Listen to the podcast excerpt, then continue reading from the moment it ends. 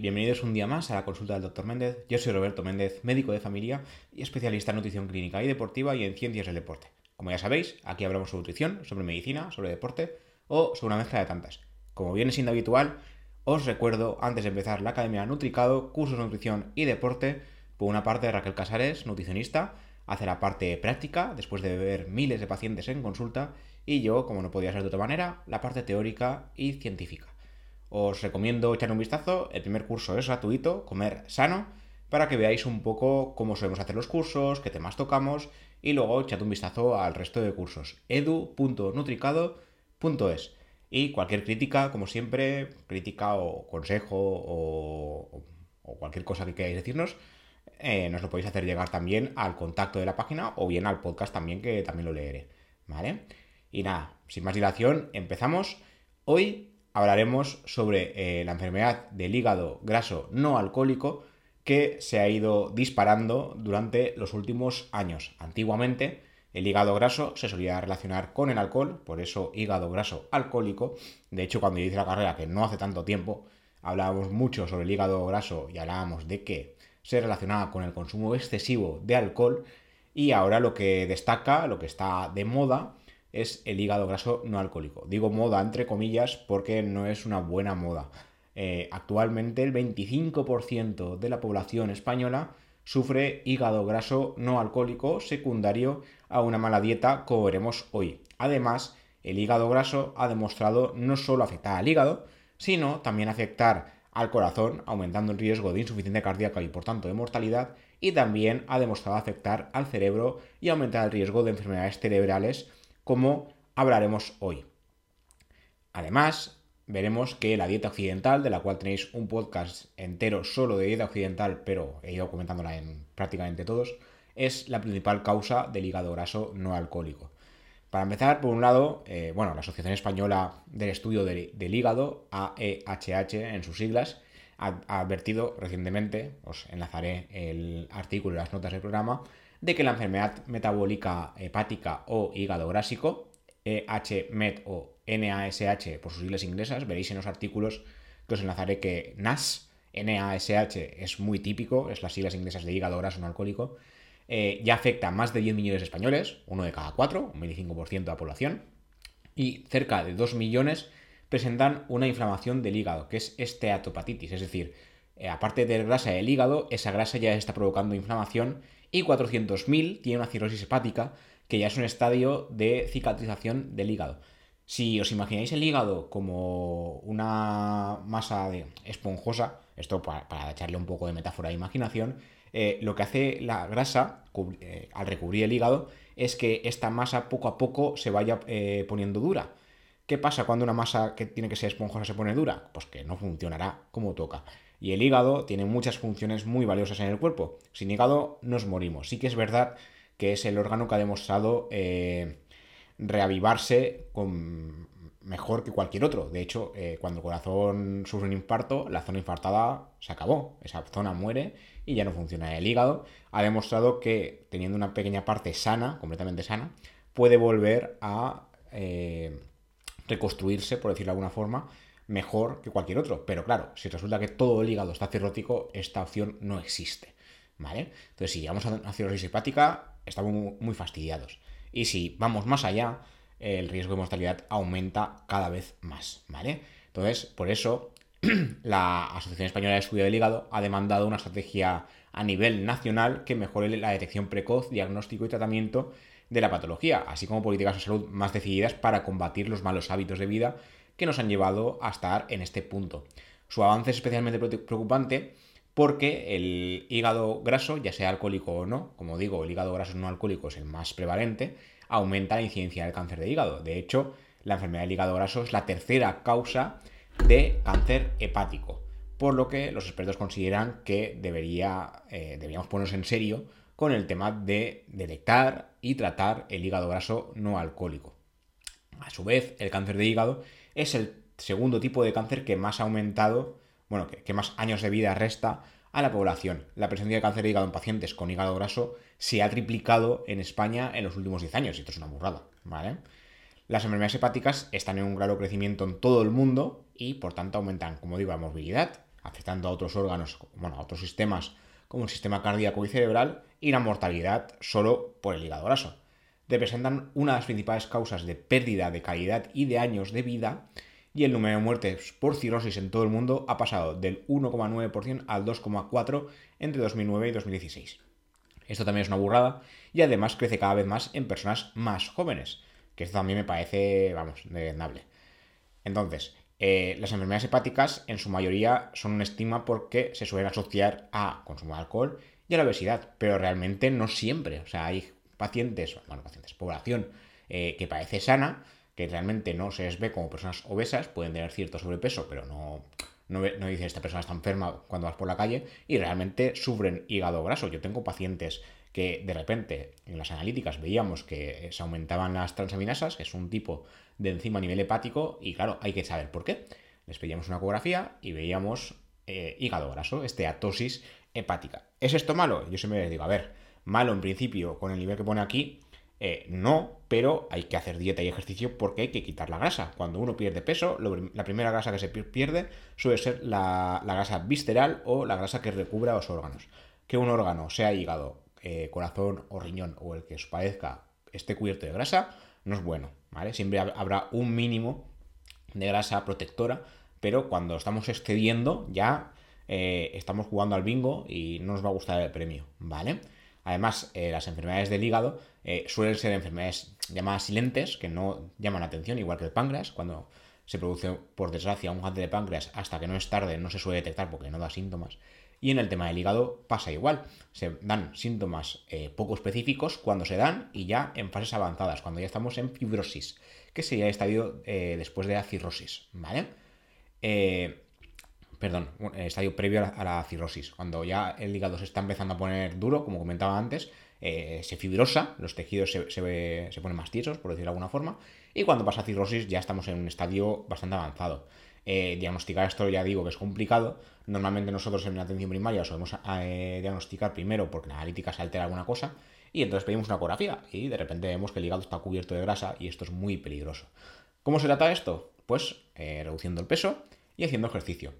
Para lograr esto, en muchos casos se logra una atención multidisciplinar, no solo atención médica, porque a nivel de atención primaria llegamos hasta donde llegamos, pero eh, lo ideal sería poseer en atención primaria también nutricionistas, eh, fisioterapeutas, especialistas en ejercicio físico, todo esto nos iría muy bien, la verdad, en atención primaria y sobre todo tanto en enfermedad del hígado graso como en enfermedades metabólicas en, general, también en personas adolescentes y jóvenes, porque la enfermedad del hígado graso se está disparando en este caso. Luego, por otro lado, otra cosa que os quería comentar es el tema de cómo la enfermedad del hígado graso está empezando a afectar a salud cerebral y cardíaca, sobre todo a cerebral. Ya sabéis que el organismo está interrelacionado entre sí y no, es, no funciona eh, cada sistema por su cuenta, sino que funcionan en conjunto. En este caso sabemos que la mala dieta es la que provoca el hígado graso, de lo cual hablaremos más eh, en mayor cantidad ahora después, pero primero el tema de, las comorbilidades que se llaman. En este caso se publicó recientemente un estudio en el Journal of Hepatology eh, estudiando cómo la enfermedad del hígado graso no alcohólico también aumenta el riesgo de enfermedad cerebral. Aunque hace algunas décadas la enfermedad hepática más común estaba causada por el alcohol, ahora ya no, ahora ya es la dieta y es la principal causa de enfermedad hepática en todo el mundo. Además, eh, alcanza una incidencia del 80% en personas con obesidad mórbida. O sea, todos los eh, pacientes con obesidad mórbida no tienen hígado graso, pero casi, casi, 4 de cada 5. En anteriores investigaciones se había apuntado que una dieta poco saludable, eh, tanto la dieta poco saludable como la obesidad, eh, tienen efectos perjudiciales sobre la salud cerebral por su cuenta. O sea, por una parte, la dieta occidental afecta al cerebro y por otra parte, la obesidad afecta al cerebro. Pero ahora se ha visto un estudio que el hígado graso como tal puede afectar al cerebro por su cuenta. Ya tenemos ahí tres cosillas a tener en cuenta. En este caso, eh, el estudio, realizado eh, por el Instituto de Patología Roger Williams, afiliado al King's College de Londres y la Universidad de Lausara, han visto que hay una relación entre el tejido cerebral y el hígado graso. La nueva investigación eh, analizó alimentos, este, en este caso el estudio se hizo en ratones, con dos dietas diferentes. La mitad del grupo de roedores consumió una dieta con un 10% de grasa o menos y la otra con un 55% de grasa, imitando, este no era grasa saludable, imitaba la típica dieta occidental, ¿vale? Tras 16 semanas, los investigadores realizaron una serie de pruebas para comparar los efectos de las dietas en los roedores, concretamente a nivel del hígado. Y lo que se vio es que los ratones que consumieron la dieta más alta en grasas, los, bueno, yo, yo hablaría más de los que consumieron una dieta occidental, porque ya sabéis que una dieta alta en grasas no siempre debe ser poco saludable, si se hace bien, véase la dieta cetogénica, en este caso era una dieta alta en grasas occidental, mala, y lo que se vio es que todos los ratones que consumieron esta dieta acabaron en obesidad y enfermedad del hígado graso, además de resistencia a la insulina, un precursor de, la diabetes, e inflamación cerebral. También se objetivó que los cerebros de los ratones con hígado graso poseían niveles más bajos de oxígeno, dado que esta enfermedad afecta la cantidad y grosor de los vasos sanguíneos que irrigan el cerebro.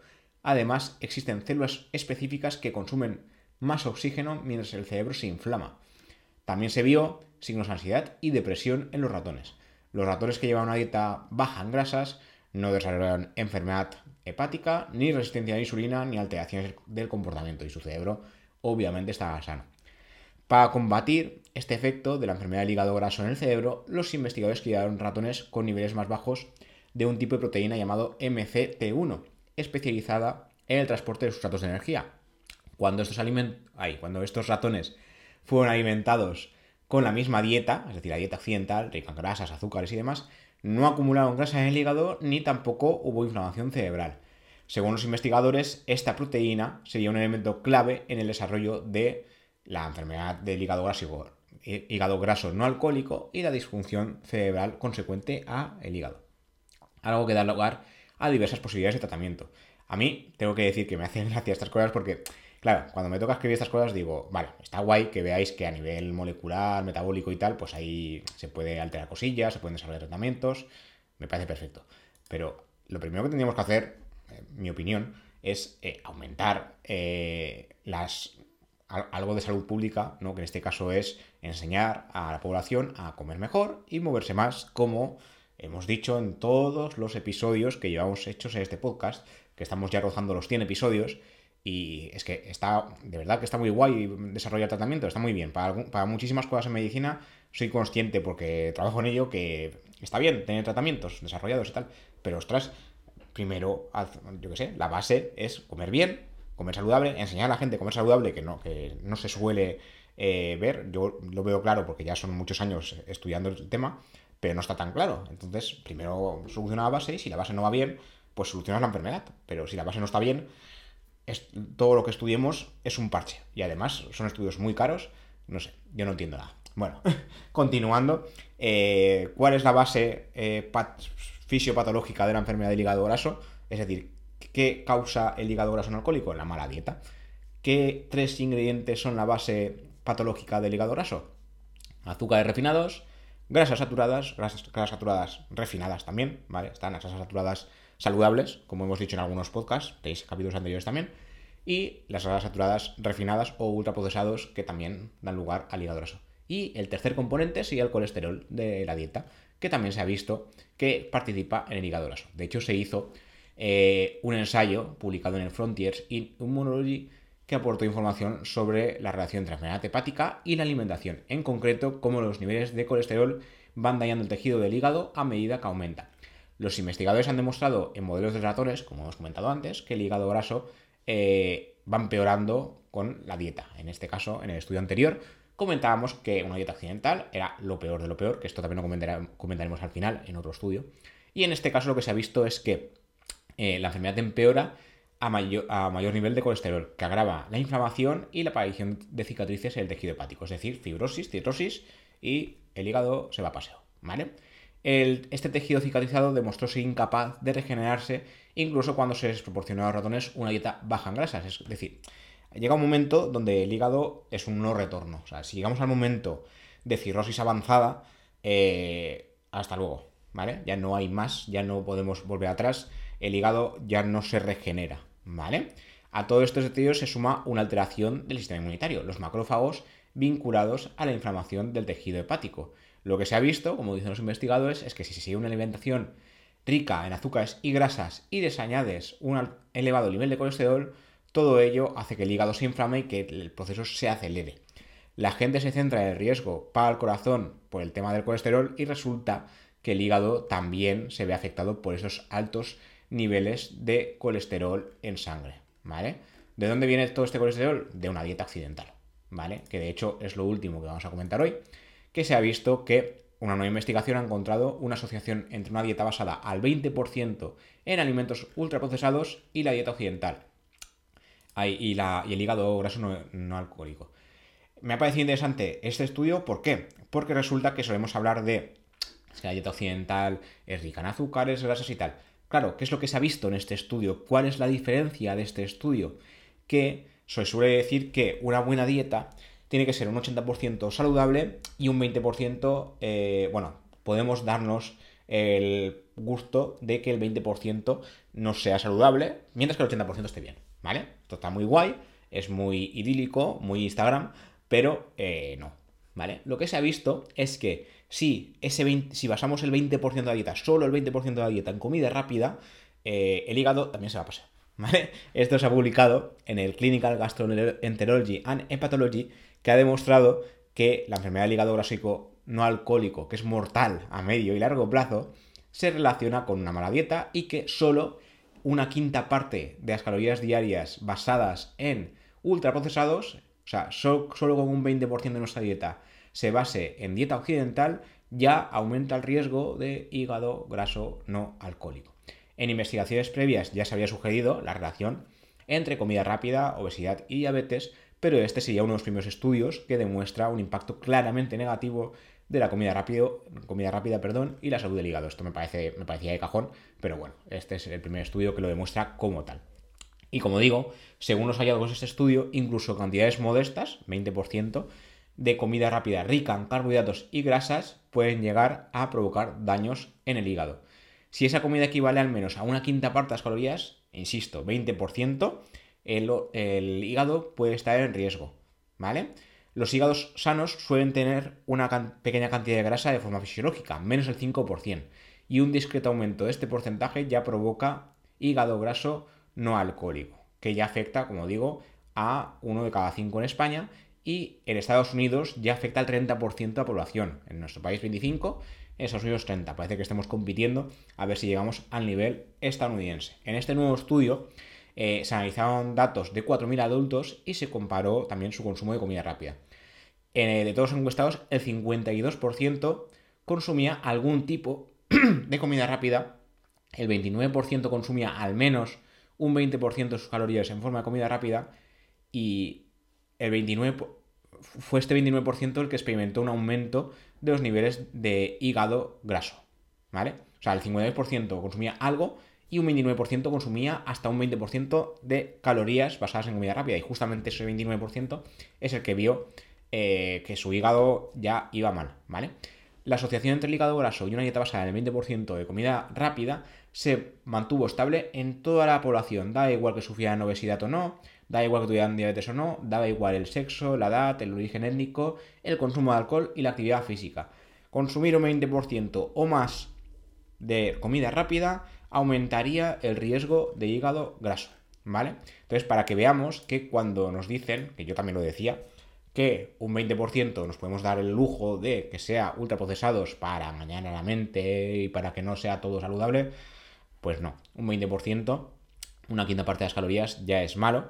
Esto estaríamos hablando de que si nuestro, nuestra dieta basal son 2.000 calorías, esto me lo, invento, si 400 ya son de comida rápida, ya estamos aumentando el riesgo de hígado graso aumentando el riesgo de enfermedad cerebral, enfermedad cardiovascular, enfermedad metabólica, todo lo que os podéis imaginar, secundaria al hígado. Entonces, nada, que lo tengáis en cuenta, que lo ideal es mejorar la alimentación, mejorar el ejercicio, como siempre, el mensaje de todos los podcasts, pero que no nos podemos dar el lujo, entre comillas, de eh, comer mal tantas veces como se suele hacer, porque aún hoy en día la dieta occidental campa sus anchas y lo ideal sería ir reduciendo esto, el cambio tiene que ser progresivo, no intentéis de un día para otro eh, comer sano si no lo estáis haciendo ya, porque es complicado, esto tiene que ser poquito a poquito, pero ya con el objetivo a largo plazo en mente. Y nada, esto es todo lo que os iba a comentar por hoy, ya que nombramos el hígado graso en el capítulo de, la diabetes.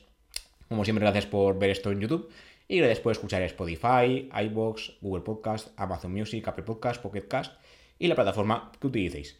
Nos vemos, nos escuchamos en próximos episodios. Hasta la próxima.